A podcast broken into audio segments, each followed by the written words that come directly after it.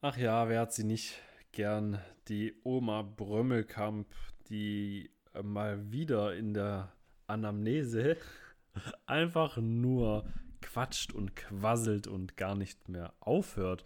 Vielleicht war es auch der Opa Brömmelkamp oder der Opius, Omius, äh, je nachdem, wie er sich ähm, fühlt und welchem Geschlecht er sich ähm, zuordnen möchte in diesem Moment. Anyways. Wer kennt es nicht, wenn man unnötige Informationen ähm, bekommt, die gar nichts mit diesem Einsatzgeschehen eigentlich zu tun haben, im Rettungsdienst, in der Pflege. Und man merkt einfach, die sind schon sehr redselig, die alten Damen und Herren. Ähm, und gleichzeitig gibt es so viel, was wir daraus mitnehmen können und vor allem, wie wir wirklich an diese Informationen kommen, die wir vielleicht brauchen in der Anamnese. Darüber möchte ich mit dir heute sprechen in dieser Podcast-Folge. Herzlich willkommen. Du hörst eine neue Folge Blaulicht im Herz mit Stratius Dimas. Analyzing now. Stand clear. No shock advised.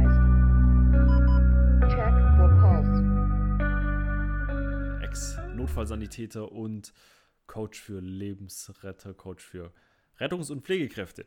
Also, Spaß beiseite, let's go. Ähm, diese ganzen unnötigen Informationen, wie sie vielleicht äh, für den einen oder anderen, für die eine oder andere Fachkraft da draußen vielleicht unnötig erscheinen mögen, sind für die Oma und Opa Brömmelkamp extrem wichtig in diesem Moment, weil, warum? Weil sie ihnen Sicherheit geben. Also ist das hier schon mal das erste Learning, unterbrich sie dabei nicht. Diese Art von Kommunikation findet statt, weil diese, diese, diese Menschen sozusagen eine Struktur in ihrem Kopf aufgebaut haben. Sobald sie diese Struktur also verknüpfen können und sie erzählen können und strukturiert abarbeiten können, haben sie das Gefühl, selbstwirksam in einer Notsituation zu sein. Damit können sie also das Erlebte viel, viel besser äh, auch im Nachhinein bewältigen und das, auch hier konnte wieder nachgewiesen werden, konnte wirklich die Genesung äh, verbessern, in, also in Zukunft äh, sozusagen positiv beeinflussen. Jetzt geht es aber trotzdem ja auch noch um die Frage, Strato, was mache ich denn jetzt mit diesen mit diesen unnötigen Informationen, ne, wenn sie gerade auch damit angefangen haben, wann sie geboren wurden und äh, alles begann 1932, ähm, als die Dinosaurier noch Gummistiefel aus Holz trugen. So, und dann fangen sie an, dir von ihrem Frühstück von vor drei Wochen zu erzählen und du denkst dir nur, hm, wie komme ich aus der Nummer jetzt wieder raus? Wie kriege ich jetzt die, wie kann ich jetzt die zusätzlichen Symptome vielleicht erheben, wie kann ich Allergien erheben, wie kann ich die, die Dauermedikation erheben, wie kann ich die Mahlzeiten erheben, wie kann ich den letzten Stuhlgang, die letzte Medikation und so weiter und so weiter. Ja, besondere Ereignisse, wie kann ich das jetzt alles erheben, wie kriege ich die ähm, Patientenunterlagen und so weiter, ohne unhöflich zu sein, denn was ist denn passiert? Du kennst den einen oder anderen Kollegen, der vielleicht hier und da schon mal sehr forsch dann rangegangen ist und gesagt hat, Frau Brömmelkamp, das interessiert keine Sau, das brauchen wir hier nicht. Wir brauchen hier Zahlen, Daten, Fakten. Ich brauche jetzt den Medikamentenplan von Ihnen. Was Sie gestern gefrühstückt haben, ist, interessiert mich nicht. Da, das macht den Kohl auch nicht mehr fett und da ist die Hebamme auch nicht mehr schuld. Ne? So, so nach dem Motto, überspitzt natürlich. Und gleichzeitig gibt es doch den einen oder anderen Kollegen und Kolleginnen, die äh, so oder so ähnlich vielleicht handeln. Also, lass uns hier ein bisschen in den kommunikativen Part einsteigen, denn hier geht es vor allem darum, ein guter Kommunikator zu sein. Dass du wirklich jemanden positiv beeinflussen kannst. Denn was macht denn einen guten Kommunikator tatsächlich aus? Ne? Also, stell dir doch einfach mal vor, du willst wirklich diese Information aus der Oma Brömmelkamp rausholen. Falls jemand diesen Begriff eigentlich noch, falls jemand diesen Begriff nicht kennt, das ist eine, ähm, ein fiktiver Name, der im Rettungsdienst zumindest äh, sehr, sehr häufig genutzt wird, um eben einfach eine alte Dame, die Patientin ist. Einfach zu veranschaulichen übrigens. Ne? Also falls ihr irgendjemand wirklich jemanden kennt, der Brömmelkamp etc. heißt, vor allem auch 1900, was habe ich gesagt? 32, glaube ich, geboren ist, äh, dann ist das tatsächlich einfach nur ein reiner Zufall. Also ich spreche hier niemanden persönlich an, ja. Ähm, also weiter im Text. Was macht einen guten Kommunikator, eine gute Kommunikatorin aus? Dieses Wort auf jeden Fall schon mal nicht. Es geht vor allem ja auch darum, echt zu sein, echt aufzutreten, authentisch aufzutreten. Das bedeutet, dass du, dass dein Wort Gewicht hat. Echt oder authentisch zu sein bedeutet, dass dein, deinen, deinen ähm, Worten auch immer Handlungen folgen, die dazu passen. Ne? Dass du zu deinem Wort auch sozusagen stehst. Und das ist, das ist eine Sache. Ähm, ich möchte dir jetzt hier einfach nur einige, einige auch mit dazugeben, die du auch in der Patientenversorgung, aber auch bei deinen Kollegen und Kolleginnen vielleicht auch nutzen kannst, damit du dich selber beeinflusst, damit du auch dein Gegenüber beeinflusst und sozusagen ein positives Outcome für beide oder alle Parteien ähm, mitbringen kannst. Ne? Deswegen geht es auch darum, sich in einem solchen Gespräch zum Beispiel nicht nur authentisch ähm, zu, zu geben, sondern auch flexibel und anpassungsfähig zu sein und auch wirklich sich dann die Zeit zu nehmen, obwohl man vielleicht in einem sehr, sehr zeitkritischen Einsatz ist. Und Leute, trust me, ich habe das einige Zeit lang gemacht, also neun Jahre, um genau zu sein. Ne? Und das mit vollem Erfolg. Ich hatte immer, ich hatte immer die Möglichkeit, mich äh, jeder Situation anzupassen. Ich konnte immer sehr flexibel sein und mit den Patienten und Patientinnen ähm, arbeiten und mit den Angehörigen und mich so anpassen und auch dann die Informationen zu bekommen, die ich gebraucht habe, ohne dass sich jemand unter Druck gesetzt gefühlt hat, ohne dass dann Beschwerden reingeflattert sind, wie auch immer. Deswegen ähm, hör mir sehr, sehr gerne weiterhin zu und nutze das. Ich habe es schon sehr oft gesagt. Das Wissen alleine reicht nicht, du musst es einfach anwenden. Und diese Flexibilität kommt einfach dadurch, dass du dich einfach, auch dein, dass du deinen Emotionen dir bewusst bist. Du hast eine hohe Intelligenz als guter Kommunikator, wenn du deine Emotionen erkennst und sie aktiv beeinflussen kannst, sodass du die Emotion deines Gegenübers, die du erkannt hast, logischerweise auch dann durch deine eigenen Emotionen, die du nach außen trägst, also deine Gefühle sozusagen zeigst, und auch die Emotionen, die dein Handeln dann beeinflussen, jetzt in diesem Sinn dann auch die Patientin, Frau Brömmelkamp, hier positiv beeinflussen und auch hier ein gutes Gefühl geben. Ja. Was ist denn den Patienten in dieser Zeit immer am wichtigsten? Richtig, Sicherheit. Sie wollen sich wohlfühlen, ja. sie sind, sie sind ähm, im, Emotions, im Emotionstyp, könnte man sagen, sind sie sind Patienten fast immer auf Sicherheit geprägt und gepolt. Sicherheit, Stabilität, aber auch ähm, Nähe und Fürsorge, könnte man sagen. Ne? Also nutze dieses Wissen und vermittel durch dein Auftreten hier wirklich einfach mal äh, ein, ein sicheres Auftreten, also dieses authentische Auftreten.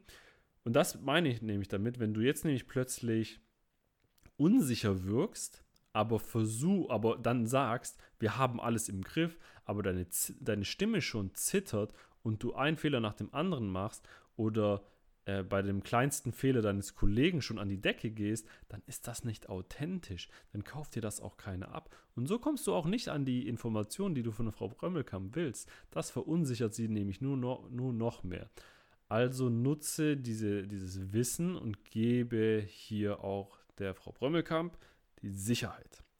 Ähm, es mag hier und da ähm, Emotionstypen bei Patienten und Angehörigen geben. Meistens sind es dann doch eher Angehörige, die sehr dominant ausgeprägt sind. Dort helfen dir tatsächlich ähm, wenn du das merkst, ne, dominante Typen sind sehr, ähm, sehr forsch oder direkt. Ne? Sie äh, sprechen eher kurz, sie sprechen sehr direkt. Der Informationsgehalt ist ähm, relativ niedrig. Sie sprechen äh, meistens über die Appellebene, ja, sodass sie dich einfach direkt ansprechen und dir ganz klar zu verstehen geben, wer hier eigentlich gerade das Sagen hat. Und du bist das offensichtlich nicht, mein junger äh, Kollege. Ähm, so versuchen sie es einem sehr, sehr oft äh, beizubringen. Hier kannst du auch ähm, entgegnen, ne? also hier kannst du wirklich die dominante Art auch nutzen und konkrete Handlungsanweisungen auch hier wieder ähm, ja, abgeben und im, am Ende des Tages wirklich ähm, die Angehörigen, die Patienten dadurch besser steuern. Also Emotionstypen, ich denke, ich werde dazu auch nochmal eine eigene Podcast-Folge daraus machen, denn das ähm, ist schon ein bisschen komplexer.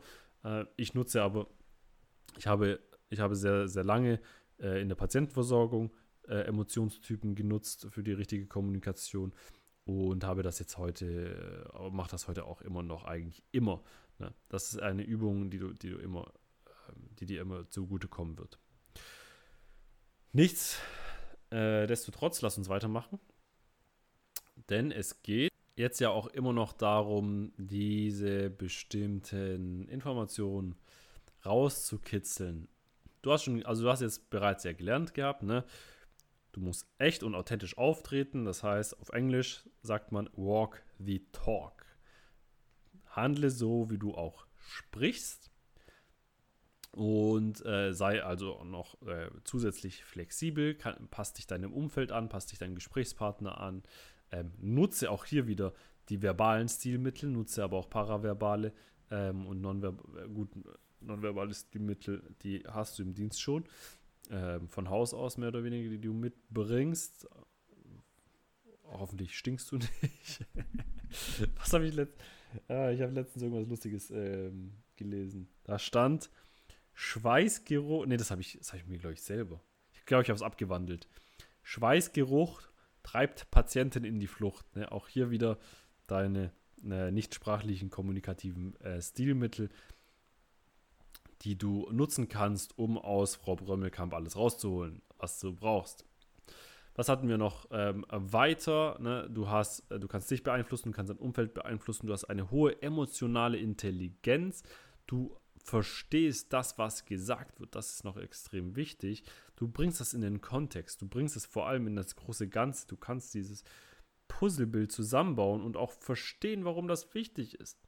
Deswegen geht es hier nicht nur darum, aktiv zuzuhören, sondern auch Fragen zu stellen. Und das ist der wichtigste Punkt. So kommst du jetzt auch ähm, früher oder später und meistens relativ schnell, wenn du die richtige Technik dann auch beherrschst und das auch einige Male geübt hast, wirklich an dein Ziel. Stelle Verständnisfragen. Ja, Strato, das ist schon klar. Ja, ja. Aber stelle Verständnisfragen, die das Gespräch lenken. Du kannst eine Frage dementsprechend lenken, um eben in eine bestimmte Richtung das, das Gespräch zu bringen, um eben auf aus dem Gesagten von Frau Brömmelkamp jetzt wieder einen neuen Gesprächsaufbau zu beginnen, indem du etwas vielleicht hinterfragst. Frau Brömmelkamp, verstehe ich das richtig, dass wenn Sie meinen, dass als Sie vor drei Tagen Ihr Waschmittel gewechselt haben, du merkst schon, worauf es hinausgeht, ne? Äh, verstehe ich das, verstehst, ich das richtig, dass Sie der Meinung sind, dass sich durch diese, dass durch diese Änderung sich etwas im Verlauf jetzt geändert hat bei ihnen. Was dann wird sie wahrscheinlich sagen, ja, genau, bla bla, ne? Keine Ahnung, ich, aber relativ fiktiv gerade. Und dann sagt sie, ja, genau, und dann fängt sie wieder an. Ne? Und dann sagst du, okay, Frau Prömmelkamp, damit ich das jetzt aber richtig auch verstehe, was genau hat sich denn in dieser Zeit von Punkt X na, bis jetzt verändert und in welchem Zeitraum denn? Können Sie mir da nochmal, denn ich glaube, Sie wissen das viel, viel besser. Ähm, Und du gibst ihr dadurch die Sicherheit und die Möglichkeit, eine Struktur zu wahren. Du gibst ihr gleichzeitig die Möglichkeit, selbstwirksam zu sein, wirklich handeln zu können und vor allem auch, sie fängt an, selber ihr Gesagtes zu verstehen. Sie fängt an, wenn du jetzt auch noch edukativ tätig wirst und einfach hin und wieder etwas äh, veranschaulichst, ne, eine Metapher benutzt, dann werden, dann, dann werden die Patienten das auch viel, viel einfacher verstehen und äh, dadurch auch hier wieder sich wohler fühlen, sicherer fühlen. Nutze das also und gehe dann, dann auf diese Fragen einfach ein. Und jetzt kannst du wieder eine nächste Verständnisfrage stellen. Ne? Was ist in diesem Zeitraum passiert, auch wenn es anfangs vielleicht unnötig ist. Es erscheint so, als würde es, es, es scheint so, als würde es dich nicht voranbringen. Denk aber nicht immer nur im nächsten Schachzug. Denke mindestens fünf Fragen voraus. Was werden die Patienten, was werden die Menschen als nächstes antworten können? Und halte dafür dementsprechend auch einfach verschiedene Phrasen äh, vor, die du nutzen kannst, um ein Gespräch hier wieder in die richtige Richtung lenken zu können, sodass du in spätestens drei bis fünf Fragen mit Verständnisfragen, die also zu diesem Punkt gekommen bist, dass dich wirklich, ähm, dass das wirklich jetzt ein einen Impact auf den Einsatzverlauf haben wird. Das klingt nach Zeit, ist es tatsächlich gar nicht. Das dauert keine zwei Minuten eigentlich. Das geht relativ schnell und gibt der Frau Brömmelkamp ein gutes Gefühl. Du kommst an alle Informationen, die du brauchst. Du hast vielleicht, vielleicht zwei Minuten länger gebraucht. Wenn wir ehrlich sind, bist du viel, viel schneller, als ähm, wenn du sie, wenn du sie forsch anmachst. Wenn du die Patienten einfach, wenn du einfach blöd an die Patienten, ähm, äh, die Patienten blöd von der Seite anquatscht, ne?